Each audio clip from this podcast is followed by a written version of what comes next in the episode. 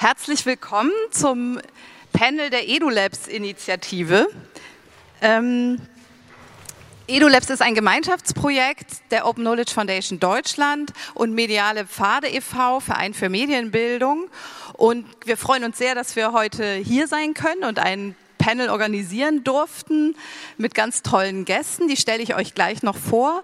Und äh, be bevor wir das tun, würde ich euch ganz gerne äh, ein bisschen was zur Initiative EduLabs erzählen, also wirklich nur ganz, ganz kurz. Und dann steigen wir gleich ein ins Thema zeitgemäße Bildung, wie Ideen äh, aus Making, Open Source und Design die Schule von morgen in Bewegung bringen und vielleicht sogar noch andere Aspekte. Genau. Ähm, das liegt mir sehr am Herzen, EduLabs vorzustellen, weil ich zusammen mit meinen beiden tollen Kollegen Markus Neuschäfer und Maximilian Vogt, die sind auch hier im Raum, äh, dieses Projekt organisieren darf seit einem Jahr und wir sind mit Herzblut dabei und mit Leidenschaft und ähm, die Community wächst, also mit vielen anderen tollen Menschen. Und ähm, genau, mein Name ist Christine Kolbe, ich arbeite bei Mediale Pfade in diesem Projekt. So, jetzt versuche ich das hier mal. Was muss ich da tun? Da irgendwie. Überall gleichzeitig draufdrücken. Guck mal hier. Nee. Genau. Ähm, wenn ihr mitdiskutieren, Fragen, Fragen, interessante Links und Gedanken hinterlassen wollt, dann haben wir hier ein Pad vorbereitet, den äh, Reallink, den blenden wir gleich später auch nochmal ein. Ich habe ihn einfach schlichtweg vergessen und bitte das zu entschuldigen. EduLabs, eine Initiative für offene und zeitgemäße Bildung. Was tun wir? Wir unterstützen und vernetzen Menschen, die neue digitale Bildungsformate entwickeln und unter freien Lizenzen teilen wollen. Ähm, wir wollen ein Stück weit die Schule von unten in Bewegung bringen, das Bildungssystem, auch andere Bildungsbereiche. Wir wollen äh, gute Initiativen zum Thema vernetzen, wie wir ähm, ein Lehren und Lernen für ähm, ja, digitale Welten, wie wir Leute fit machen können, wie wir da gute Konzepte finden. Ich weiß nicht, was gut, so geht's. Ähm, wir arbeiten da auf verschiedenen Ebenen. Wir veranstalten Events. Ähm, der Ursprungsgedanke war auch physische Edu-Labs wirklich zu gründen. Das ist ähm, ganz gut gelungen hier in Berlin. Da hat sich eine freiwillige Community gefunden aus Lehrern, Entwicklern, Medienpädagogen, die äh, sich zweimal wöchentlich treffen und das ganz ähm, selbst organisiert tun. Ähm, wir wollen die Netzwerke stärken. Wir, wir twittern sehr intensiv. Da tummeln sich ähm, viele ähm, ja, engagierte Bildungsenthusiasten, Lehrer, Twitter-Lehrerzimmer. Ähm, genau, das ist auch eine der Arbeit, die wir tun. Wir haben einen tollen Blog mit vielen Interviews, mit vielen Talking Heads der Community. Ähm, was wir auch ähm, gemacht haben im letzten Jahr, wir haben versucht, ähm, nicht die hundertste Sammlung an Bildungsmaterialien aufzuziehen, aber irgendwie doch. Wir haben ähm, versucht, Materialien, die es einfach schon gibt, Ressourcen im Netz ähm, zusammenzustellen unter ganz ja, ähm, hohen Open Source Kriterien. Äh, da, das zeige ich euch gleich nochmal. Das ist so, ja, vielleicht so das Projekt mit der größten Reichweite, was bei EduLabs ähm, sichtbar geworden ist. Und dann haben wir auch noch, bieten wir auch Workshops und Fortbildungen an. Genau, jetzt muss ich hier nochmal gucken. Das war's dann von meiner Seite, glaube ich. Gut. Das äh, funktioniert hier nicht so richtig.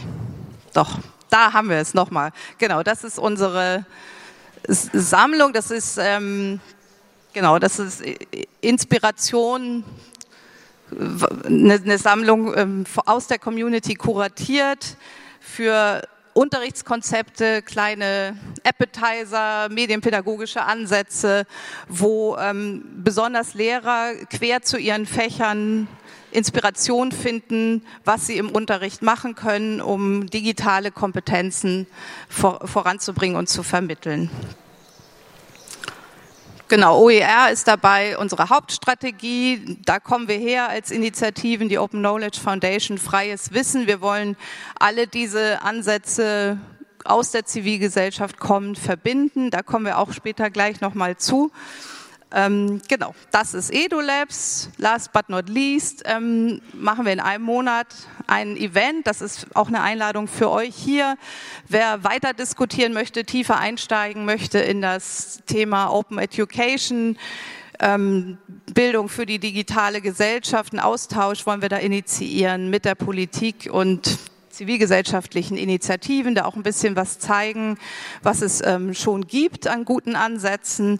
Da freuen wir uns sehr, wenn, wenn ihr dabei seid in einem Monat, also nicht fünfter, fünfter, sondern sechster, sechster. Das wäre ganz toll, wenn wir uns da mit ein bisschen mehr Zeit dann auch wiedersehen können. Genau. Dann müssen wir natürlich jetzt dringend dazu kommen, unsere tollen Gäste vorzustellen ähm, und unsere geballte Expertise hier auch nutzen. Also ich will mal sagen, wir, wir werden nicht so ein äh, dezentes, streitbares Panel hier, glaube ich, sein, aber wir haben hier ähm, ganz tolle Leute, die äh, ja im Grunde eine Wissensressource auch für euch zu diesem Thema sein können. Ich möchte beginnen mit ähm, Sandra Schön. Sie ist äh, eine der weit gereisten hier auf dem Podium. Äh, sie kommt aus Bad Reichenhall, da lebt sie. Sie äh, forscht und arbeitet in, in Salzburg. Das ist auch der Name ihrer Herkunftsinstitution, das Salzburg Research, Salzburg Research Forschungsgesellschaft. Ähm, Dort forscht sie und arbeitet sie im Bereich innovatives Lernen und Arbeit mit Social Media und Internet als Senior Researcher und neben vielen anderen Dingen ähm, koordiniert sie unter anderem auch das, wie ich finde, auch sehr spannende EU-Projekt Do It. Da wird es darum gehen, also unternehmerische Kompetenzen für eine nachhaltige Welt, sage ich mal, soziale Innovatoren an äh, offene digitale Werte und Projekte heranzuführen. Vielleicht, wenn ich das richtig zusammengefasst habe, da kannst du ja vielleicht später noch mal was zu sagen. Ähm, und Zudem ist Sandra auch ähm, wirklich sehr, sehr bekannt und federführend in der ähm, Szene von OER, also der Open Educational Resources, so eine der Frontrunnerinnen, würde ich mal sagen. Da man liest sehr viel von ihr, sie hat da viel auch zu geforscht. Also das ist sehr, sehr spannend. Vielen Dank, dass du heute hier bist, Sandra. Danke, dass ich da sein darf.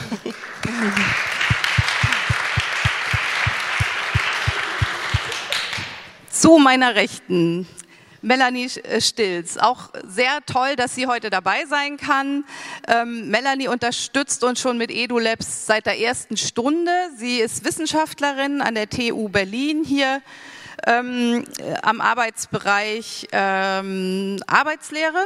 Und äh, der Arbeitsbereich und die TU Berlin hat das EduLab auch die äh, ersten Wochen beherbergt, also die Räume zur Verfügung gestellt, dass äh, das ganze Projekt auch ganz gut ins Rollen kommen könnt, konnte.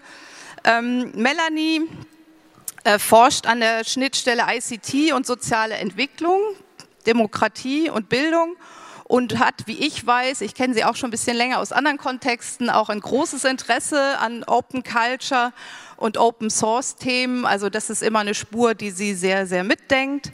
Ähm, und was auch sehr, sehr spannend ist für uns heute hier, äh, Melanie äh, verantwortet und koordiniert die Idee, äh, ein neues Schulfach in Berlin aufzuziehen. Das nennt sich Digitale Welten für die 11. Klasse. Da werden wir sicherlich auch noch mehr von dir hören. Schön, dass du hier bist heute.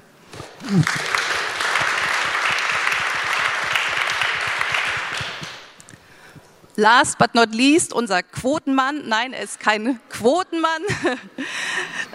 Wir freuen uns sehr, wirklich einen ausgewiesenen Praktiker hier zu haben. Dejan Mihailovic. Er bloggt seit einigen Jahren unter dem Claim Bildung von morgen, schon heute denken. Wer kennt ihn nicht, den Blog und Dejan und seinen Twitter-Account. Er ist Mitorganisator der bundesweiten Edu-Camps. Das sind Barcamps ähm, für digitale Bildungsenthusiasten, die mindestens zweimal im Jahr stattfinden. Auch da werden wir vielleicht noch was von dir hören heute also er ist ein ausgewiesener Community-Mensch, so in der, in der Lehrerschaft, in der Schulwelt, die wirklich Schule voranbringen und nach vorne denken wollen. Er ist ähm, nebenher nämlich auch noch engagierter Lehrer für Chemie, Geschichte, Mathematik und Ethik, wie ich gelesen habe, an der Pestalozzi Realschule in Freiburg. Und warum Dehan auch heute hier ist und was auch den Titel dieser Veranstaltung sehr geprägt hat. Er hat diesen Hashtag zeitgemäße Bildung ins Leben gerufen, ich glaube vor etwa einem Jahr. Und ähm, das hat bei uns äh, ganz viel äh, ausgelöst im EduLabs-Projekt auch, ähm, den Hashtag im Grunde auch ersetzt von digitaler Bildung zu zeitgemäßer Bildung. Das ist ja eine sehr, sehr, sehr, sehr spannende und, und prägnanter Schritt gewesen so in der Debatte. Das wäre auch gleich meine erste Frage und mit ähm, diesem Hashtag würde ich gerne einsteigen, zeitgemäße Bildung und kann das bei der Gender Balance hier, glaube ich, mir leisten, mit dem Mann anzufangen in der Runde. Ähm, warum plädierst du dafür, statt von digitaler Bildung von zeitgemäßer Bildung zu sprechen? Ähm, also das war eigentlich ein ganz kurzer Blogbeitrag, der am Abend, den ich am Abend geschrieben habe, weil ich da, glaube ich, zum, von der x Veranstaltung nach Hause kam ähm, zum Thema Bildung im digitalen, im digitalen Wandel und festgestellt habe, dass einfach gefühlt 220 Prozent der Workshop-Angebote immer in Richtung äh, Tools gingen. Äh, und es um diese Toolification ging. Das heißt, wie setze ich das iPad am besten da ein oder das Smartphone am besten da ein? Und diese, die Fragen, die, die gesellschaftlich mich beschäftigen, äh, die, also digitale Transformation einfach, äh, ähm, ja, drumherum einfach entstehen, entstanden sind, die werden eigentlich gar nicht so aufgegriffen in dem Bereich. Und deswegen habe ich gesagt, ähm, ich möchte weg von der, sprachlich auch von dem Bild, digitale Bildung, weil ich das Gefühl hatte, dass diese, dieses, dieser Hashtag digitale Bildung auch sofort bei, bei ganz vielen Menschen auslöst, dass die Geräte im Fokus äh, sind und sofort im Kopf auch da sind und vielleicht auch deswegen so eine, so eine ja, Lenkung in die Richtung auch geht, über diesen Hashtag vielleicht auch ein bisschen. Äh, wir kennen ja Framing, äh, ist ja so ein Be Begriff, der, der hier auch da fällt. Und darum dachte ich eben, zeitgemäß wäre für mich einfach so eine Aufforderung von, alles mal in Frage zu stellen, also das große Ganze, was Bildung angeht und äh, wie müssen wir Bildung jetzt neu anpacken, um ja, den Herausforderungen der Transformationsprozesse einfach gerecht zu werden. Ja, danke. Da wäre ja vielleicht auch noch ein Stichwort ähm, die 4Ks oder die 21st Century Skills. Das geht ja in die gleiche Richtung. Äh, Melanie, eine Digitalisierung der Bildung allein hilft nicht weiter. Aber dennoch brauchen wir natürlich digitale Tools trotzdem und digital gestützte Methoden und Projekte und ähm, Anschlussstellen, sage ich mal, als Ausgangspunkt einer kritisch kompetenten ja, Medienbildung, kreativen Medienbildung. Ähm, Woran, woran äh, krankt es eigentlich, dass es in Deutschland so schleppend vorangeht? Kannst du dazu was sagen? Oder äh, ähm, ja, insbesondere in der Schule? Oder hast du Ideen und, und Überblick über Maßnahmen, die da helfen könnten? Weil ich denke, das ist allgemeiner Konsens, dass es einfach viel zu langsam geht, zeitgemäße Bildung in Deutschland zu haben. Also ich glaube auch, dass äh, dieses Festhalten an den Tools und der Ausstattung häufig ähm, mehr Probleme bereitet, als dass es hilft, weil die Tatsache, dass wir neue digitale Möglichkeiten haben, die bringt starke Veränderungen in die Bildung, aber diese Veränderung ist eben nicht, dass man ein Smartphone benutzt, sondern wie die Tatsache, dass wir digital und vernetzt äh, kommunizieren, leben und arbeiten, wie das auch äh, den gesamten Bildungsbereich methodisch und inhaltlich verändern sollte. Ähm, das nochmal zu den äh, Tools. Äh, warum Deutschland hier jetzt besonders zurückhinkt, auch im europäischen Bereich, dafür habe ich leider auch keine Erklärung. Ähm, vielleicht, weil nach wie vor auch viele, viel sich an den PISA-Ergebnissen orientiert, wofür digitale Bildung jetzt auch zunehmend relevant wird, aber lange musste man dafür überhaupt nicht digital sein. Und es gab Schulen, die sagen, wir haben, ähm, wir sind mit unter den besten äh, Abiturabschlüssen, Gymnasien ähm, machen fast gar nichts mit Digitalisierung, haben kein WLAN und haben Handyverbot. Ähm, trotzdem haben wir diese wunderbaren Noten im Abiturabschluss. Und ähm, solange die, die Bildung und die Schulstruktur so ist, wie sie ist, nämlich genau ähm, in diesen vorgegebenen Strukturen weiterzumachen und äh, zu versuchen, da gute Ergebnisse zu erreichen, werden wir da wahrscheinlich auch nur langsam vorankommen, weil die Digitalisierung bringt erstmal viel Unsicherheit, viel Unklarheit. Da muss man vielleicht Sachen ausprobieren, die nicht funktionieren, in Anführungszeichen. Das gehört einfach auch mit dazu. Ähm, und dafür muss man feste Pfade verlassen. Und das bringt natürlich für die Schulen auch Unsicherheit und für die äh, guten Noten, die man vielleicht in den gesicherten Strukturen erreichen kann, auch. Ja, danke. Sandra, du bist ähm, Innovationsforscherin. Um eine Innovation geht es ja im Grunde auch bei dieser Bildungstransformation der so dringend benötigten. Ähm, gleichzeitig hast du natürlich auch noch ähm, die komfortable Situation, so zwei Länder vielleicht im Blick zu haben. Du pendelst jeden Tag von Deutschland nach Österreich. Ähm, du hast dazu auch geforscht. Kannst du diese Beobachtung bestätigen, dass ähm, Deutschland da irgendwie ganz andere Ansätze noch fährt? Oder hast du Ideen, wie, ja, wie, wie man diesen Innovationsprozess auch ankurbeln könnte? Also es gibt ja international vergleichende Studien. Leider hat Deutschland nicht immer teilgenommen daran, aber wir wissen, dass wir wahrscheinlich, also wir, also auch ich als Deutsche, da ziemlich schlecht dastehen im digitalen Bereich allgemein. Ich muss nur über die österreichische Grenze fahren, nach München kann ich mal telefonieren. Ähm, als Innovationsforscherin ähm, wissen wir, dass Innovationen immer Räume brauchen, ganz allgemein. Und es ist die Schule natürlich kein Raum, der prinzipiell sehr innovativ ist. Also es ist eine sehr beharrende Struktur. Es liegt auch daran, wenn wir Ausbildung von Lehrerinnen verändern wollen, dauert es ungefähr 15 Jahre, bis wirklich Lehrerinnen dann da sind, die diese Ausbildung genossen haben. Also es gibt einfach eine starke Beharrungstendenz. Und wenn wir uns überlegen, wie Innovationen entstehen, Innovation braucht immer Raum.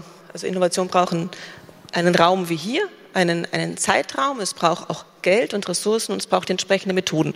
Und da, damit sind natürlich Schulen per se sehr schlecht ausgestattet. Andere Länder haben da ein bisschen bessere Strukturen. Wir haben zum Beispiel in Österreich sehr viel E-Learning-Netzwerke gehabt, also wo Lehrerinnen sich treffen konnten, was in Deutschland ähm, eher schwerfällig und später durch die Edu-Camps und OER-Camps nachgeholt wurde. Und zwar Bottom-up-Struktur und nicht irgendwie durch ähm, öffentliche Gelder richtig unterstützt wurde.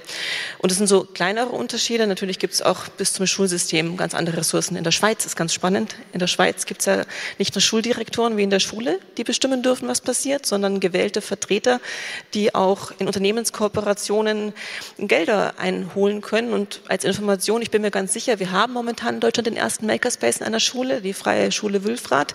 Ich bin mir ganz sicher, es passiert sehr, sehr viel in der Schweiz zukünftig. Wir werden anschauen müssen, was da passiert. Da werden sehr viele Primarschulen mit Makerspaces ausgestattet werden.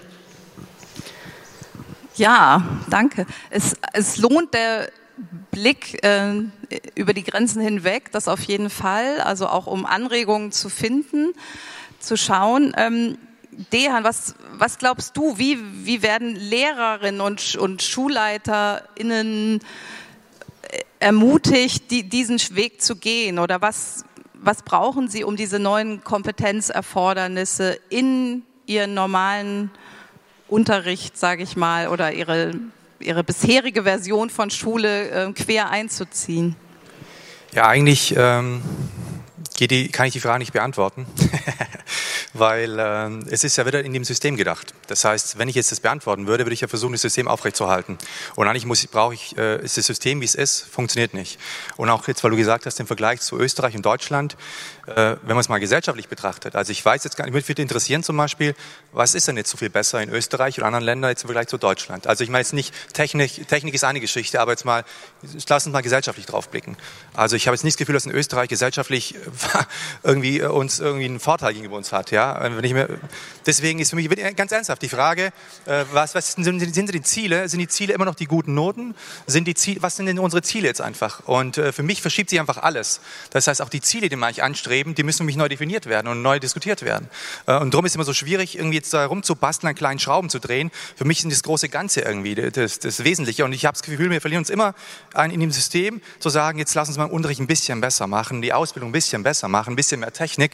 Aber eigentlich sind die Fragen extrem komplex und das ist vielleicht auch so ein bisschen der Grund dafür, dass die Leute sich an den Geräten festhalten, weil es kannst du halt greifen, das kannst du verändern, du weißt, was es ist, du siehst es äh, und das, das kannst du irgendwie handeln. Und die ganzen großen, komplexen Fragen, die sind halt anstrengend, ja.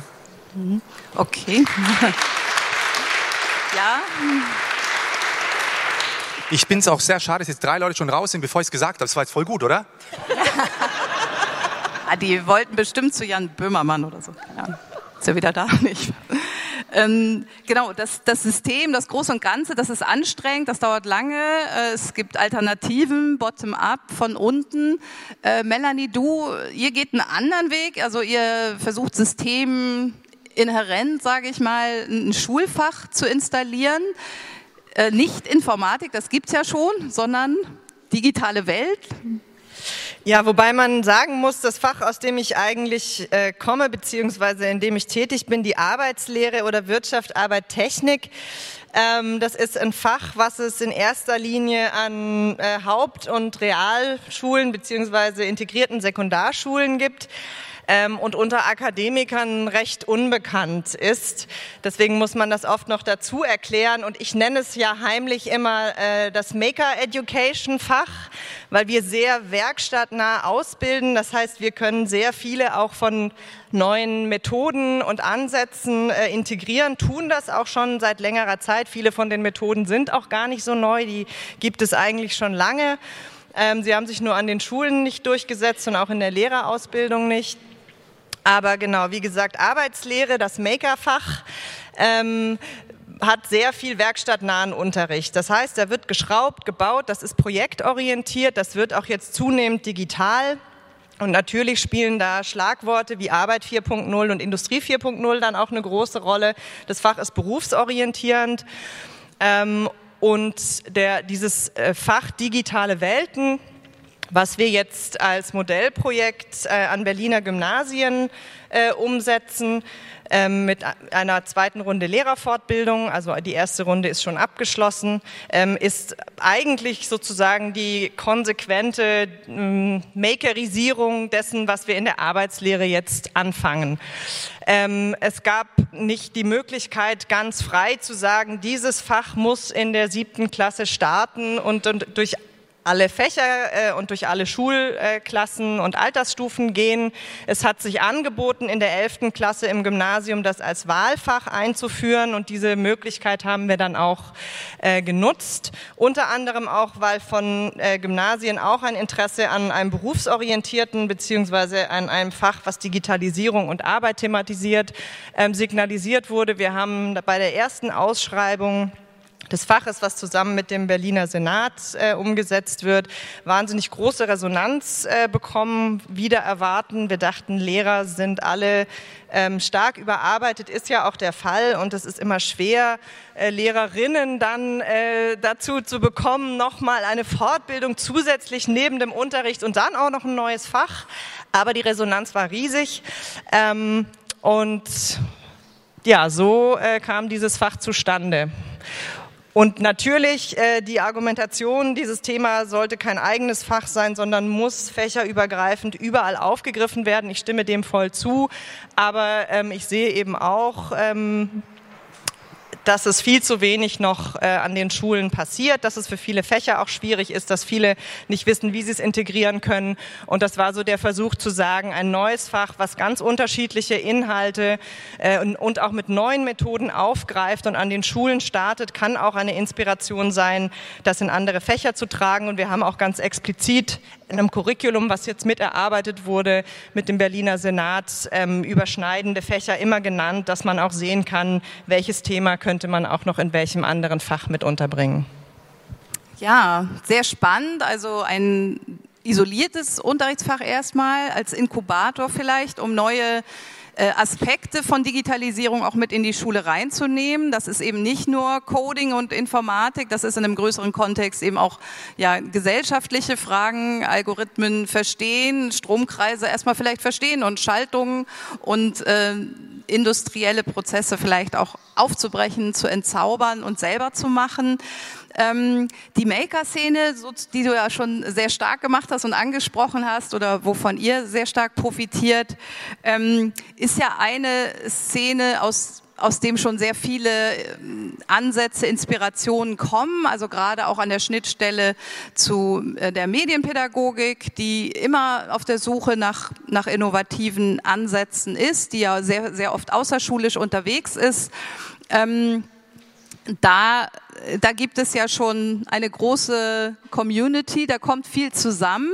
Sandra, ist, äh, würdest du die, die ähm, Beobachtung teilen, dass da eigentlich was heranwächst, bottom-up von, von Leuten, die zusammen mit der OER-Strategie, also ihre Sachen zur Verfügung zu stellen, zu entwickeln, von unten heran an, an, die Schulen herangehen, Workshops im außerschulischen Bereich, dass da schon viel passiert? Also kann das auch ein Weg sein?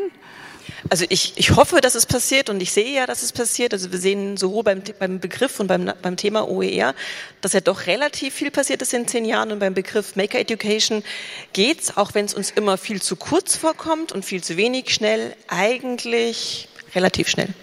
Also vergleichsweise ähm, haben wir sehr viele Ausschreibungen zum Thema. EU-weit gibt es sehr viel. Wir sind natürlich in der Bildungspolitik in einem Themenfeld, wo es sehr langwierig ist, bis es wirklich in Curriculum, in Förderstrukturen und so weiter reinkommt. Und warum müssen wir das machen? Also es ist auch ein Appell. Ich sehe es als, als Auftrag. Also die Zivilgesellschaft war immer diejenige, die Schule verändert hat. Es gäbe keine Abschaffung der, der Prügelstrafe, wenn wir das nicht als Gesellschaft eingefordert hätten beispielsweise. Also es ist nicht die, die Bildungspolitik oder die Bildungsforschung, die uns hier verändert, Veränderungen aufzwingt, sondern das sind wir. Und deshalb sehe ich ähm, eine der wesentlichen und besten Möglichkeiten, da jetzt anzupacken und mitzugestalten. Auch im Hinblick dessen, dass wir alle sehen, also es gibt da eigentlich gerade so einen uniformen Chor äh, der Forderung nach digitalen Kompetenzen. Es ist für mich ganz nett, weil wir kommen relativ leicht an Fördergelder. Es gibt viele Unternehmen, Stiftungen, die den Maker-Initiativen, sage ich mal, Geld in die Hand drücken, aber eigentlich ist es ja nicht das, was wir wollen.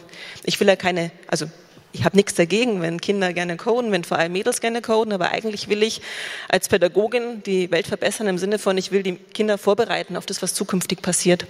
Und da brauchen wir natürlich die, das Handwerkszeug und das hat was mit digitalen Kompetenzen zu tun, aber eigentlich geht es darum, ähm, die Welt so zu gestalten, dass sie halt zukünftig vielleicht ein kleines Stückchen besser ist.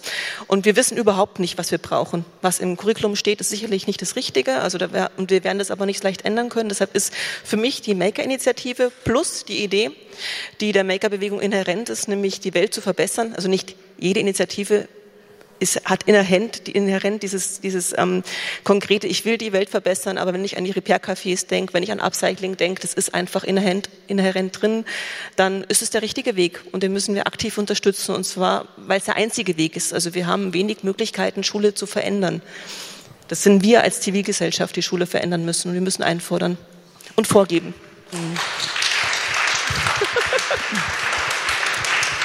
Dejan, Du bist jetzt nicht äh, schwerpunktmäßig äh, auf dem Thema Making und, und so Hardware-Bastelgeschichten. Du nutzt ja in deinem äh, Unterricht viele digitale Tools und Methoden, Herangehensweisen, auch oft verknüpft mit analogen Formaten, Barcamps, Anschulen. Thema auch Mitbestimmung ist sehr deins, wahrscheinlich durch dein Fach Ethik. Würdest du ähm, die Beobachtung teilen, dass da schon ein Riesenfundus auch zusammenkommt, also zivilgesellschaftlich getrieben oder mal ein bisschen salopp gesprochen, Lehrerinnen, Lehrer, die in ihrer Freizeit ihre Stundenkonzepte, Materialien, Arbeitsblätter online stellen ähm, entsprechend urheberrechtlich ähm, lizenzieren, dass sie auch genutzt werden können und auch vom, vom technischen Zugängen so zur Verfügung stellen, dass sie auch geremixed werden können, nutzbar gemacht werden können. Ist das schon was? Nutzt du sowas im Unterricht oder äh, kocht da doch jeder sein Süppchen? Wir wollten ein bisschen streiten, haben wir gesagt vorhin. Ähm, ich bin mir jetzt nicht so richtig sicher, ob das auch, also die Lösung ist. Also ich, ich, ich stelle schon fest in den letzten Jahren, dass mehr Material im Netz ist und dass auch mehr Menschen Material im Netz zur Verfügung stellen und auch dann auch diese, diese Haltung sich da geändert hat.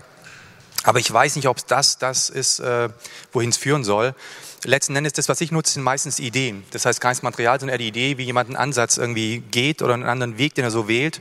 Äh, und das übernehme ich dann manchmal oder versuche es dann zu entwickeln für mich und dann wiederum die Idee reinzustellen. Also es sind eher die Ideen, mit denen ich dann arbeite. Und darum habe ich jetzt vorhin, also diese Wabenstruktur hier hattest mit den ganzen OER und darf ich ganz kurz fragen, wer weiß denn, was OER bedeutet? Hand hoch. OER. Ah gut, siehst du? Gut. Gar nicht so viel. Dann erzähl's doch nochmal, bitte. nee, weil ich wollte, ich wollte ergänzen, ja, weil, weil das ist Open Source und diese ganzen Materialien und so, aber eigentlich fehlt da so ein O, fehlt noch und das wäre für mich dieses äh, Open äh, Personal äh, äh, what? Resources. Das heißt, der Mensch eigentlich als, als Ressource, äh, ich, weil im Endeffekt dieses persönliche Lernnetzwerk, dieses über soziale Netzwerke laut denken, bloggen, Ideen teilen, äh, entwickeln, das ist für mich eigentlich so das Wesentliche von der ganzen Arbeit ähm, und nicht das Material, äh, was letzten Endes dann rauskommt. Und das ist aber eine Haltungsfrage. Das heißt, äh, zu sagen, du hast vorhin gesagt Kontrollverlust, weil wenn ich natürlich was ins Netz reinschreibe, kann auch jemand sagen, finde ich gut, was du, was du da machst. Damit muss ich umgehen können. Ähm, ich muss so damit umgehen können, dass wenn ich Projekte irgendwie in der Schule anfange, mit Projekten zu arbeiten, dass Schüler was machen, was sie vielleicht besser wissen als ich oder Gebiete aufmachen, wo sie besser auskennen als ich. Das muss ich, das ist natürlich auch für Lehrer jetzt nicht zwingend das, was sie gelernt haben. Äh, ich habe gestern mit jemandem gesprochen hier, ging es um die Frage um Macht einfach, ja, weil natürlich auch Lehrer so eine, äh, wenn man sich mal anschaut, wie, wie, wie kommt man zu dem, was man so im Leben erreicht, also im, im schulischen Leben erreicht hat, ist zum Beispiel oft die Macht auch die Frage. Das heißt, habe ich dann über meine Funktion als Lehrer, der in dem Fall drüber steht und entscheidet, was gemacht werden soll, erreicht oder weil der Schüler irgendwie hingehen wollte. Also sind eigentlich ganz viele Fragen. In der Regel geht es aber um die Haltung einfach. Das heißt, wie soll Lernen funktionieren? Welche Rolle spielt da die Lehrkraft, die Schule, das ganze System? Mhm. Okay, also vielleicht OER nicht als politische Strategie, sondern eher als, als hm, einen individuellen Zugang, dass man Sachen findet und sich gut vernetzen kann? Ja, ich glaube tatsächlich, weil das Problem, du hast ja vorhin gesagt, dass ähm, jetzt so ein Themenfeld Making ist schon fast schon wieder durch. Jetzt müsste eigentlich äh, ja, künstliche Intelligenz eigentlich kommen und äh, das, das ist ja immer der gleiche Ablauf. Du hast dann irgendwie ganz oben Leute, die sich auskennen und dann wird versucht, in die Verwaltung reinzubekommen, die streut es dann so in Fortbildungssystem und bis dann wieder unten angekommen ist, ist schon wieder irgendwie vorbei. Mhm. Das heißt, du müsstest eigentlich ja umkehren. Das heißt, du müsstest eigentlich die Leute dazu befähigen, dass sie von sich aus sich eigentlich dann mit dem, was aktuell ist, eigentlich dann mhm. auseinandersetzen. Und, und äh, zum Beispiel, die, vorhin hat der Richard Gutjahr die Geschichte jetzt irgendwie von, von sich erzählt oder auch diese Löschstrich-Debatte, die gestern war und die ist alle beschäftigt. Das sind doch Fragen, die gehören in die Schule rein. Und dann muss ich nicht warten, bis eine Fortbildung kommt und von oben irgendwie beschlossen wird, sondern ich muss doch über Kommunikation, wie sich ändert, mit Schülern, mit jungen Menschen einfach reden. Weil das, dem werden sie ausgesetzt sein.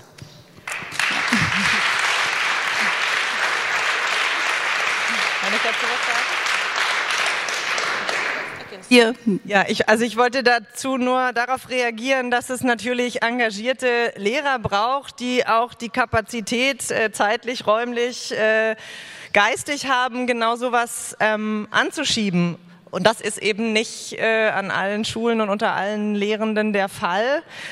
Ähm, deswegen glaube ich eben, müssen wir durchaus auch diesen Strukturwandelweg gehen. Und so wichtig zivilgesellschaftliches Engagement ist, sowas anzutreten. Dieser lange Weg, dass es auch an der letzten Schule ankommt, ist eben enorm wichtig, weil die Leuchtturmschulen, von denen wir überall lesen und die wir überall sehen, das sind die, wo häufig ohnehin schon privilegierte Schülerinnen und Schüler sind, wo engagierte Lehrer sind. Die haben häufig auch Informatiklehrer, die an anderen Schulen komplett fehlen. Aber die Schulen, die wir eben überhaupt nicht sehen, sind eben auch die, wo nichts ankommt. Und die zu erreichen, finde ich, ist gerade im Digitalbereich und in diesem Ändern des, des Lehrer-Mindsets auch äh, die größte Herausforderung. Gut, gute Ideen in die Breite bringen, skalieren. Sandra, ist das die richtige Strategie? Ja, vielleicht ergänzend, was ist das Medium? Und das wissen wir auch, wenn wir anschauen, wie sich Curriculumsentwicklungen in der Schule ausgewirkt haben, ist das Schulbuch. Also das Schulbuch ist weiterhin der, der, geheime Lehrplan, in Deutschland noch verheerender als in anderen Ländern, weil das Schulbuch seit Jahren in Gebrauch ist. Ähm, wenn irgendwas relativ zeitnah in die Breite gehen soll, wenn wir nicht von den Vorreitern der Lehrerschaft, die auch noch sehr agil sind, sich weiterbilden wollen, etc. sprechen, äh, sollten wir ans Schulbuch denken. So ähm, langweilig das leider ist. Und das Schulbuch ist natürlich ein Problem. Wir haben in Deutschland eine absolute Unterfinanzierung. Also wir haben also im Vergleich, und ich, es fällt mir wirklich schwer, hier Österreich irgendwie im Vergleich, aber da kenne ich die Daten einfach, das ist viermal so viel Geld, das sind 80 Euro, in Deutschland sind es 20 bis 26 Euro. Sie müssen sich nicht wundern, warum Ihre Kinder, so wie meine Kinder auch, die in Deutschland in die Schule gehen, Physikbücher haben, wo der Pluto noch drin ist und Informatikbücher, wo 28 Seiten über die E-Mail geschrieben wird. Ähm, das ist auch die Infrastruktur, da können auch die Schulbuchvorlage nichts dafür, da ist zu wenig Geld. Und wenn wir was verändern wollen, das Schulbuch ist sicherlich, ähm, upsala, der beste Hebel. Das ist, auch, das ist schon ganz oft passiert hier, habe ich beobachtet. Äh, das nehmen wir auf jeden Fall mit, das Schulbuch. Also auch wenn wir da, glaube ich, auch vom EduLab-Projekt erstmal so, wow, das, wir wollen ja. Okay, anders formuliert. Also nicht das Schulbuch als gedrucktes Buch, sondern ein, ein, ein Material für Lehrerinnen, dass sie sich wirklich eins zu eins aus dem Web holen können mit, äh, mit äh, Klassenschema, so wie ihr es quasi auch macht, dass es wirklich ähm, möglichst wenig Aufwand gibt und dass auch der Neuigkeitswert, sage ich mal, der Fremdheitswert möglichst gering ist, um halt irgendwo weiter, weiterzukommen. Schlüsselfertig hat mein Kollege ja. Markus Neuschäfer da geprägt. Ja. Also Lehrer brauchen auch schnell und schlüsselfertig. Würdest du da durchgehen? Wie, wie bereitet ihr eure Konzepte auf? also wir haben, das war beispielsweise auch ein Lernen aus, äh, von unserer Seite nach der ersten Runde Fortbildung. Wir dachten, allzu schlüsselfertig äh, schränkt wieder ein. Äh, wir haben aber das Feedback von vielen Lehrern bekommen, die gesagt haben, anders als schlüsselfertig kann ich gar nicht erst damit anfangen. Das heißt, idealerweise hat man eine Version, die relativ schlüsselfertig ist, um einzusteigen, die aber dann Möglichkeiten lässt, ähm, es zu variieren. Ob das dann gemacht wird oder nicht, ist die andere Frage. Aber Wünschenswert wäre es, wenn es immer wieder angepasst werden kann an die Klasse, an den Kontext, an aktuelle Themen. Ähm, Realität ist leider, dass für viele das schlüsselfertig sehr wichtig ist.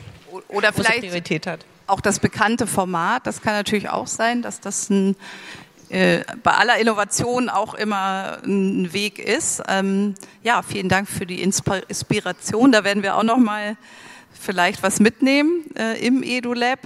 Äh, bevor wir jetzt die Runde öffnen, wir hoffen natürlich, ihr habt euch schon äh, Fragen überlegt oder vielleicht sogar in das äh, Etherpad eingetippt. Das äh, würde ich dann die Technik bitten, das auch mal zu öffnen. Von euch noch ein kurzes äh, Schlussstatement. Falls ihr am 6.6. nicht zum Forum Open Education kommen könnt und da mit einigen Politikern und Politikerinnen, ich weiß, dass Saskia Esken kommt, ähm, MDB von der äh, SPD ähm, und in Baden-Württemberg immer sehr aktiv gewesen im Bildungsbereich. Ähm, und wir hoffen natürlich auch so, dass Parlamentarier einfach kommen an dem Abend. Ähm, wenn ihr die da nicht live treffen könnt, was wir natürlich dann sehr schade finden, was äh, sollen wir mitnehmen? Was, was sollen wir ihnen sagen? Was, was brauchen wir für zeitgemäße Bildung?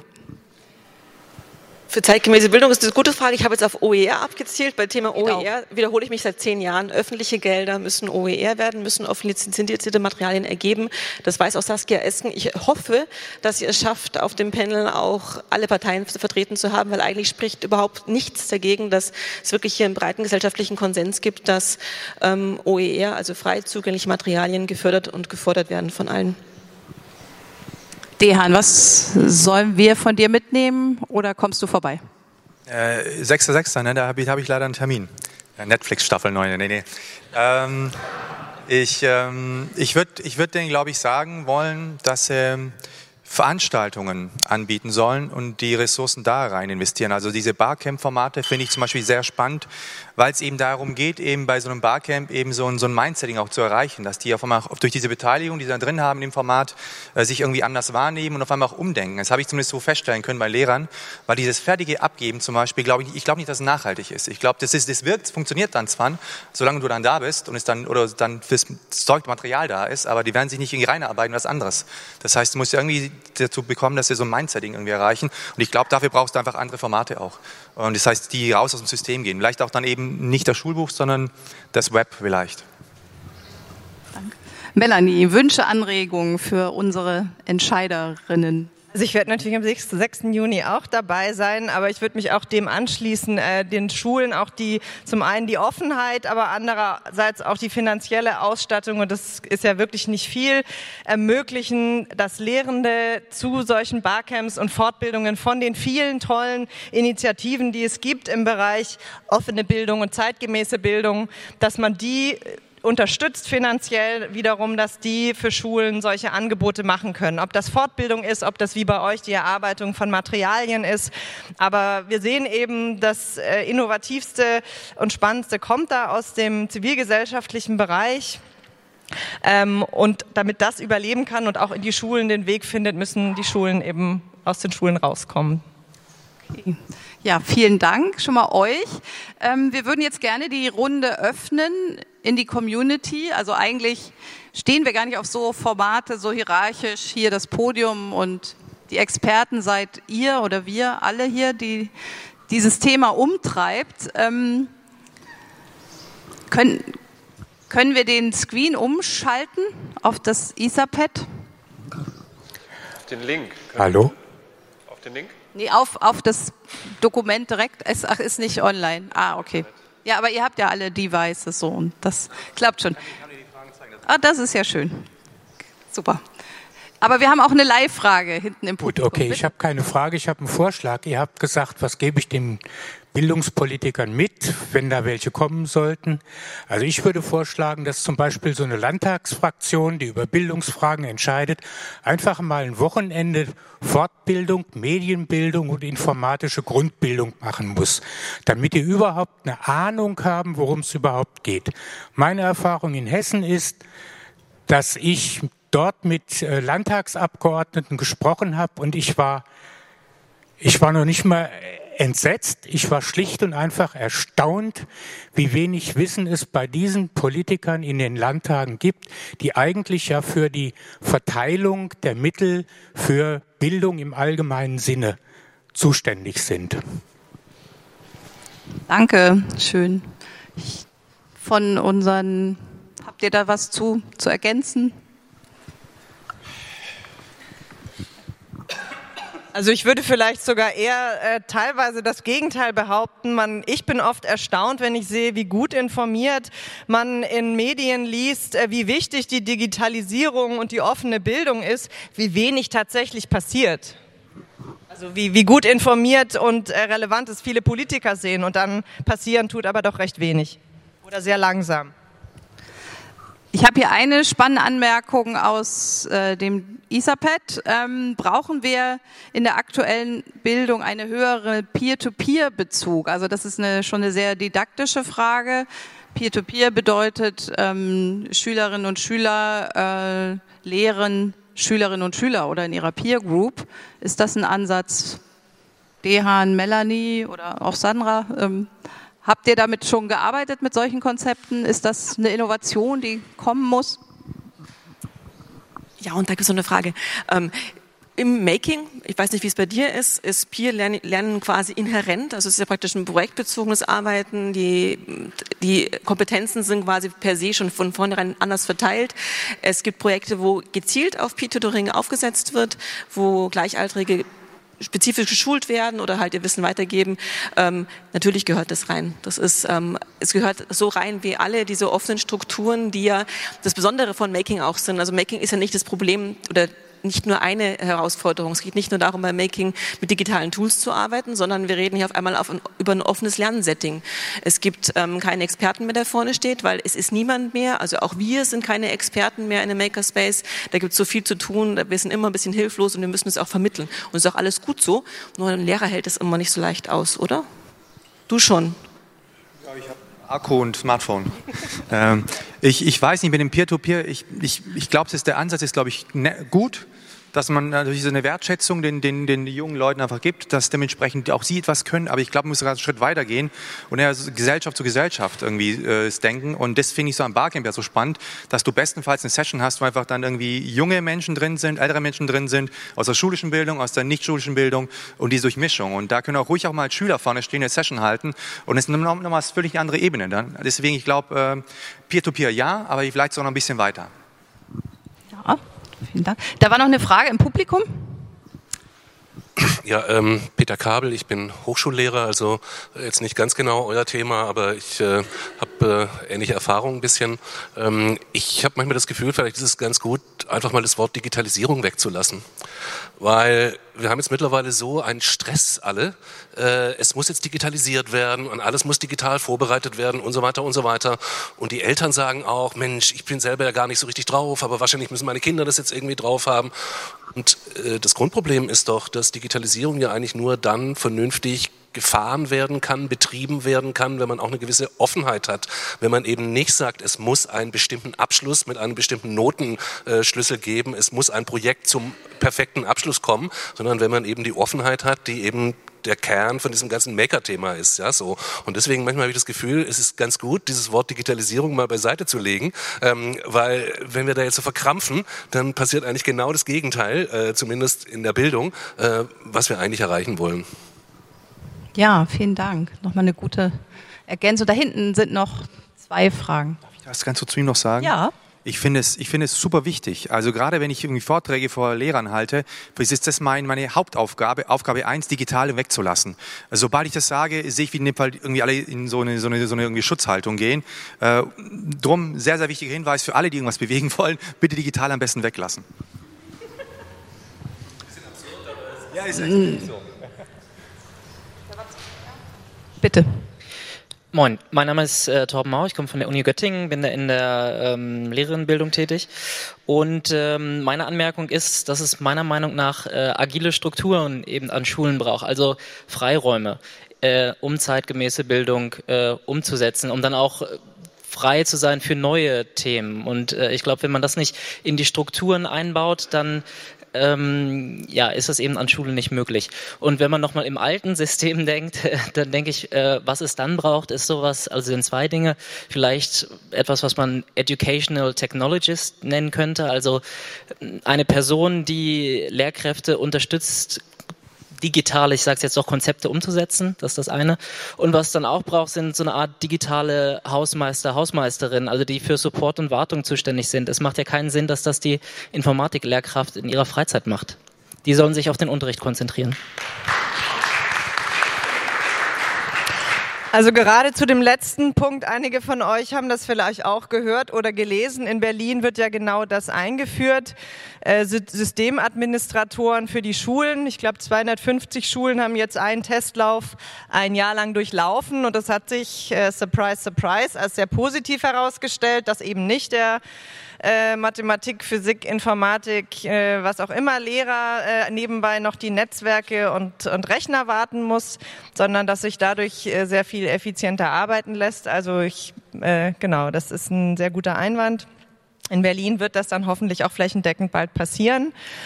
Ähm, und ja, also ich glaube, die, die Freiräume, die wünschen wir uns alle und ich glaube, viele Lehrende wünschen diese Freiräume sich ebenso.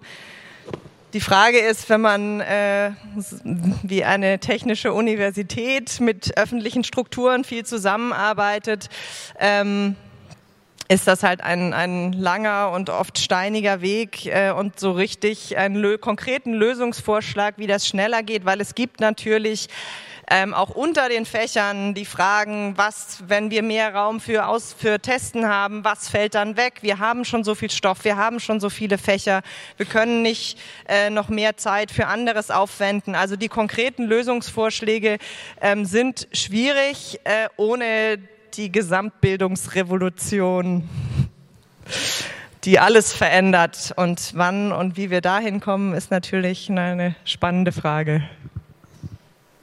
Ja, vielleicht haben wir noch mehr Fragen. Ähm, Wolfgang Glitscher, ich bin Honorarprofessor an der TU in Berlin in der Produktionstechnik. Äh, was der Kollege vorne gesagt hat, kann ich eigentlich nur voll unterstützen. Ähm, vom Podium ist ja auch vorhin gesagt worden, dass die Zielstellung in einer Lehrveranstaltung ziemlich wichtig ist und zentral im, im Punkt steht. Und dass der Kollege vorne gesagt hat, digitale Medien erstmal sozusagen weglassen von der, vom Begriff her, halte ich auch für einen richtigen Weg.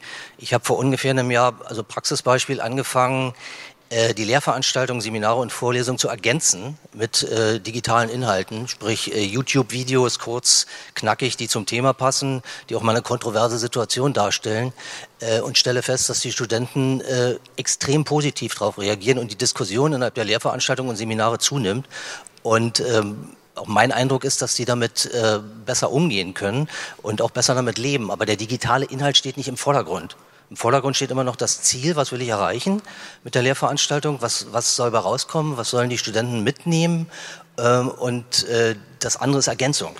Und deshalb denke ich auch, das müsste man erstmal äh, vollkommen richtig wegnehmen. Genau, danke. Nochmal ein wichtiges Plädoyer. Keine Digitalisierung der Bildung, sondern Kompetenzen für die digitale Welt. Wir haben da hinten noch eine Frage. Ja, mein Name ist ähm, Hanka Nagel. Ich bin eine Mama von zwei Kindern, die auf Gymnasien sind in Niedersachsen. Und ähm, ich tausche mich sehr viel mit Lehrern über diese Themen aus und stelle immer wieder fest, dass sie so verankert sind in ihren festen Strukturen mit, mit Personal- oder Lehrkraftplanung oder wie sie das immer nennen und immer hin und her diskutieren, äh, wie sie in ihren Strukturen irgendwas besser messen können. Die können sich gar nicht gedanklich daraus lösen. Und ähm, ich denke immer, Lernen auch mal spielerischer zu gestalten, dass die Kinder wieder mehr Spaß am Lernen haben und nicht eine Definition wissenschaftlich nach der anderen äh, äh, auswendig lernen und mehr aus den Nachmittagsangeboten. Die haben so tolle AGs mit Lego-Programmierung oder Scratch-Design und Programmieren und was sie da nicht alles machen. Alles am Nachmittag. Aber die Kinder sind so fertig nach den sechs, sieben Stunden, die sie morgens äh, da abdüdeln müssen, dass sie da gar keine Lust mehr haben hinzugehen. Also Mut zur Lücke ist so mein Plädoyer. Mal ein bisschen Lernstoff weglassen, also dieses Normale und dafür lieber was aus dem Nachmittag in den, in den Vormittag holen. Und ich glaube, die Kinder haben einfach wieder mehr Spaß und lernen durch Erfahrung. Und ich glaube, das würden sie sich dann auch eher merken. Ja. Ja, gu guter, guter Hinweis auch nochmal, die Verzahnung von Außerschulischen, das kann ich aus der Sicht der, der Medienpädagogen, die eben hauptsächlich außerschulisch arbeiten, auch total bestätigen. Ne? Da ist einfach der Bedarf sehr da, aber die Unterstützung, dass wir in die Schulen gehen können und auch die Mittel da sind, ist das ist noch, da ist noch Luft nach oben. Sandra, du hattest noch eine Ergänzung und du auch. Ich würde es gerne positiv verstärken, also weil wir auch immer vergleichend arbeiten. In, in Deutschland, da gibt es wirklich eine ausgesprochene Stärke und wir hätten damit auch diesen positiven Gehalt, den der Johann Mosemehrhaus vorhin eingefordert hat von uns. Die Medienpädagogik-Szene in Deutschland hat ist eine ganz große Besonderheit. Das liegt einfach daran, dass wir relativ wenig ähm, Ganztagesschulen haben im europäischen Vergleich. Wir haben dadurch relativ viele Jugendcenter, wir haben relativ gut ausgebildetes Personal dort. Und wenn man sich da anschaut, was da passiert, das sind sicherlich die Experten. Die sitzen sicherlich nicht in den pädagogischen Hochschulen beispielsweise, sondern sitzen halt in der medienpädagogischen, ähm, anwendungsnahen, handlungs handlungsorientierten Medienpädagogik. Ja.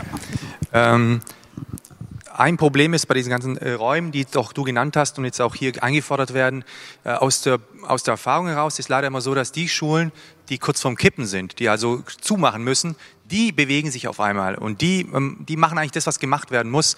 Die Schwierigkeit ist wirklich bei Schulen, die das Gefühl haben, ich muss ja gar nicht ändern, es geht ja eigentlich noch irgendwie, es funktioniert noch irgendwie und die machen sich nicht auf den Weg. Und da irgendwie das so hinzubekommen, dass sie sich auf den Weg machen, das ist so die große Frage, wie man das, wie man das irgendwie schaffen könnte. Also gerade Gymnasien ist da natürlich dann nochmal äh, hervorgehoben. Da ist das alle System noch sehr gut funktionierend. Äh, in den anderen Schularten, da wird es dann schon ein bisschen schwieriger. Äh, vielleicht nochmal ein zweiter Hinweis zu dem nicht nur digital weglassen, vielleicht auch nochmal so eine Option, was man machen kann, ist vielleicht auch nicht nur Dystopien zu zeichnen, sondern auch mal zu zeigen, was dann Potenzial dahinter steckt. Also gerade, was ich aktuell sehr gerne mache, ist es zu bewerben, was in den USA geschieht mit dieser Florida-Geschichte, mit den ganzen jungen Menschen, die es geschafft haben, über Social Media Partizipation nochmal völlig anders äh, zu leben und einfach Hierarchien äh, zu überwinden und gehört zu werden. Normalerweise hört doch kein Mensch einen 18-Jährigen, einen 18-Jährigen zu oder eine 11-Jährigen und die haben es geschafft, über Social Media im Endeffekt dann über alle gängigen äh, Systeme hinweg wegzugehen und dann sich Gehör zu verschaffen. Und das ist zum Beispiel eine Sache, die ich wahnsinnig gerne reintrage, zu zeigen, was auch so geht, weil er oft über dieses Angst und äh, Gefahren, ja, das stimmt schon auch, aber es gibt halt auch Potenziale. Haben wir noch Fragen im Publikum? Ähm, da, bitte. Ja. Ich weiß nicht, geht das? Ja, genau. Ähm, vorhin kam der Faktor oder Ressource Lehrer als Person ein bisschen durch. Und ähm, was ich mich frage, das hat auch mit Digitalisierung zu tun. Was ich glaube, was wichtig ist, ist ja sowas wie Neugierde und vielleicht nicht primär immer Wissen, weil wir von vielen noch nicht genug wissen. Und ähm, diese Neugierde ähm, ist vielleicht gar nicht das, was im Kompetenzraum vom Lehrer irgendwie da ist. Weil in Hochschulen, also wenn man aus der Schule geht, in die Hochschule geht, da Lehrer wird, ähm, ist, glaube ich, die Neugierde oder diese Kompetenz, die zu entwickeln, ist relativ schwierig. Und jetzt wäre meine Frage, glaubt ihr, das ist äh, ein Problem, diese Kompetenz, Neugierde oder weil ja auch eine Bewegung durchaus von den Lehrern passieren kann, um etwas zu verändern? Ähm, ist das ein Problem? Und wenn ja, wie könnte man das irgendwie lösen? Also ich könnte jetzt Lehrer bashen, aber das überlasse ich lieber dir. Nee, mach. Oh, ihr, ihr habt ja alle Lehrer gehabt. Ähm, also ernsthaft ist es, ähm, ich, ich glaube, mir, mir geht es ähnlich. Ich glaube, der Habitus eines typischen Lehrers, ich meine, den habe ich als Pädagogin ja auch, wir sind nicht nur Weltverbesserer, wir sind ja auch immer so ein bisschen besserwisserisch, ist, glaube ich, schon grundsätzlich ein Problem, wenn ich mir Makerspaces anschaue und Co. Ähm, ich führe es aber jetzt nicht weit aus, weil ich glaube, du hast es viel positiver im Griff, das hinzubiegen. Also ich äh, würde auch behaupten, dass es natürlich in der Lehrerausbildung, die dem auch nicht unbedingt zuträglich ist, weil man vielleicht äh, auch als zukünftiger Lehrer aus dem System Schule kommt. Man kommt in das System Hochschule, hat in der Hochschuldidaktik auch nicht unbedingt lauter positive Vorbilder und trägt das dann wiederum weiter an die Schulen. Und solange sich da nicht grundsätzlich was ändert, also in erster Linie eben an den Hochschulen auch, ähm, ist es natürlich auch schwer, dass sich da der Mindset an den Schulen ändert. Aber ich kenne zum Glück sehr viele positive Ausnahmen also, unter den Lehrenden. Ja, ich muss, ich muss zugeben, äh, ein Problem ist, was sie tatsächlich angesprochen hat. Ich, mein erster Tag im, im Studium äh, zum, zum Lehrer hatte ich ein Psychologieseminar und hat der Prof vorne gemeint, das, was euch jetzt vorstellt, wie ein Lehrer sein soll, das werdet ihr im Prinzip auch dann zukünftig oder später, wenn ihr fertig seid, auch genauso praktizieren. Das heißt, letzten Endes hat dies, das Bild ändert sich gar nicht so im Studium, sondern eigentlich hast du schon vorher. Das ist schon so geprägt und das ist natürlich das Problem. Das heißt, wenn du so erfährst, wie ein Lehrer sein muss, wie ein Lehrer auftreten muss, dann übernimmst du einfach zwangsläufig gewisse Dinge. Und ich glaube auch der Raum, um neugierig zu sein, den habe ich auch so nicht erlebt. In meinem Studium, ich glaube jetzt noch seit Bologna noch schlimmer geworden, dass da noch weniger Räume da sind, um wirklich neugierig zu werden im Studium. Wir haben hier noch eine Frage. Ähm, ja, hallo, danke für die ähm, spannende Diskussion von euch und vom Publikum. Ähm, ich bin Politikwissenschaftlerin und würde gerne noch mal einen Aspekt reinbringen, ähm, der, glaube ich, immer so ein bisschen hier auch in der Luft schon schwebt. Und zwar hatten wir das Beispiel aus Österreich, dass da viermal mehr Geld für zum Beispiel Schulbücher ausgegeben wird. Ähm, und ähm, das schwebte auch bei euch insgesamt schon in der Diskussion. Es gibt zu wenig Geld, deswegen gibt es auch zu wenig Geld für Makerspaces, für digitale zeitgemäße Bildung. Und ähm, wenn es dann mal Geld gibt, dann ist die Frage, nehmen wir das dann nicht dem vielleicht dem Musikunterricht weg oder ähm, eventuell einem neuen Schulfach, das ich weiß nicht Gesundheit oder gesunde Ernährung heißt, was wir vielleicht auch alle gut finden würden. Also sozusagen diese strukturelle Unterfinanzierung. Und wenn wir uns den neuen Koalitionsvertrag angucken, dann sieht es da auch nicht anders aus. Und gleichzeitig habt ihr gesagt, die Innovationen kommen aus der Zivilgesellschaft, also von euch und von uns. Und ich frage mich, ob wir nicht alle mal wieder politikwissenschaftlich gesehen auf die Straße Straße gehen müssen für diese ganz einfache Forderung insgesamt mehr Geld, weil dann lösen sich ganz viele Probleme, über die wir hier reden und auch noch über andere Bildungswege, ähm, die wir vielleicht anstreben. Und ähm, ich finde, das ist so ein Aspekt, der ähm, manchmal ein bisschen unterbeleuchtet bleibt. Ja, vielen Dank. Lass uns vielleicht gleich beim Kaffee in die Richtung was organisieren, eine Demo vielleicht. Spannende Frage oder Campaigning und so eine Richtung könnte es ja auch gehen von der, ich glaube, von der Fairness her würde ich gerne da hinten einmal das Wort erteilen. Und ähm, ja, ich äh, habe mal eine Frage ans Podium. Da wurde ja gerade gefragt, was sollen wir der Politik mitgeben oder was sollen wir fragen in eurem Auftrag. Da würde ich gerne die Gegenfrage stellen, so warum glaubt man, dass das durch die Politik geregelt wird? Weil wir haben äh, den Fakt, dass das Thema wohl überall, zumindest laut den Parteiprogrammen, angekommen ist. Die verstehen aber alles was an, gänzlich anderes darunter. Ja, also ob äh, die CDU-Politiker das Gleiche darunter verstehen unter dem Begriff digitale Bildung wie der Dejan, weiß ich nicht. Ob der Jöran vielleicht noch mal eine andere Vorstellung hat als die äh, Politikerinnen der FDP oder, oder, oder. Ich will jetzt einfach nur mal so Gegensätze aufmachen.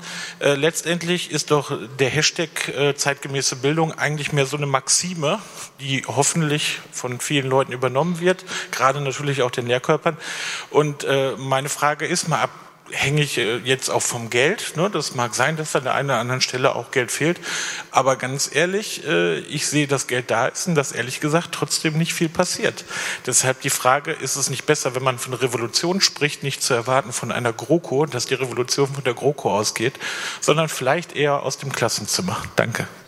Ja, vielen Dank für das Statement und die Anregung. Wir werden es sehen in der nächsten Legislatur. Wir hatten hier noch eine Frage. Ja, ich ähm, ähm, muss es trotzdem noch mal einmal kurz erwähnen. Ich bin selber Lehrer ähm, aus Niedersachsen und ähm, mich interessiert dringendst die Frage, ich nehme das Wort wieder äh, in den Mund, was sind denn digitale Kompetenzen? Ich war schon an so vielen ähm, Podiumsdiskussionen hier auf der Republika und nirgendwo wurde das thematisiert. Und ich glaube, dass es auch so ein bisschen, also mittlerweile habe ich so das Gefühl, dass es einfach die Suche nach dem Heiligen Gral ist, ein Stück weit.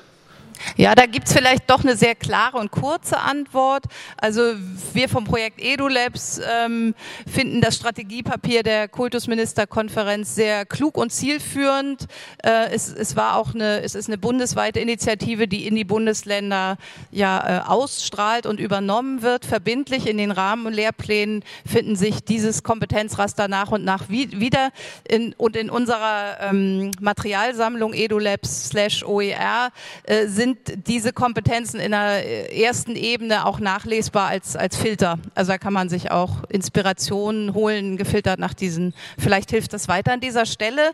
Wir können, glaube ich, noch eine letzte Frage machen. Ja, doch.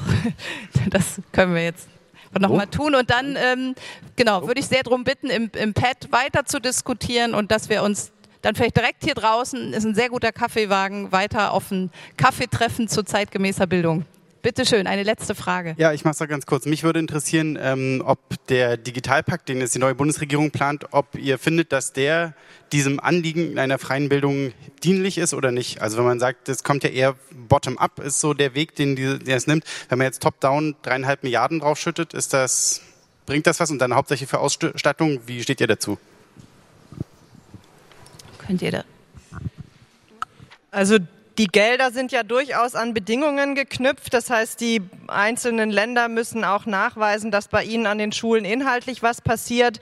Von daher nehme ich an, es ist zu erwarten, äh, dass einzelne Bundesländer sich da wirklich ins Zeug legen werden und dass da viel passiert. Und es wird andere Bundesländer geben, ähm, die äh, nach Schema F ein Standardkonzept vielleicht einreichen oder versuchen durchzusetzen. Und dann endet es eben tatsächlich äh, in der Infrastruktur, die hoffentlich zumindest genutzt wird, aber vielleicht nicht in dem Sinne äh, der zeitgemäßen Bildung, wie wir sie hier äh, im Hinterkopf haben.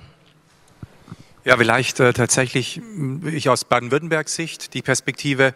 Ich, ich habe da so, wir haben ja so eine Bildungsplattform zum Beispiel, wo da Geld investiert wird.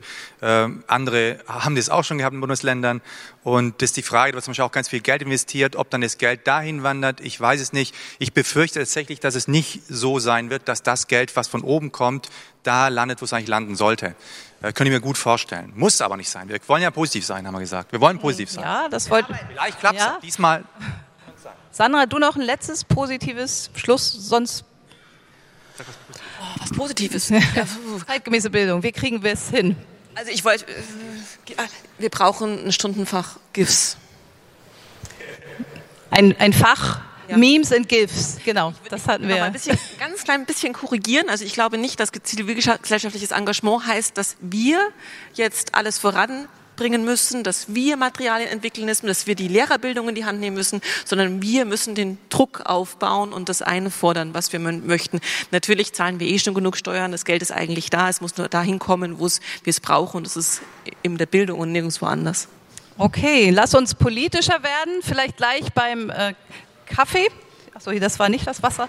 Äh, direkt hier draußen, gerne beim äh, Forum Open Education in einem Monat am 6.6. Äh, Mitorganisator, habe ich vergessen zu erwähnen, ist das Bündnis Freie Bildung. Da sind wir mit äh, vielen Organisationen organisiert, um genau äh, so eine politische Arbeit auch voranzubringen. Wikimedia ist damit im Boot, die Open Knowledge Foundation natürlich auch, mediale Pfade auch. Also wir sind ein größerer Verbund auch von Einzelpersonen, die wirklich für freie Bildung einstehen und für zeitgemäße vernetzte Bildung, ähm, genau, die, die unsere Gesellschaft positiv voranbringt in dieser digitalen Zeit.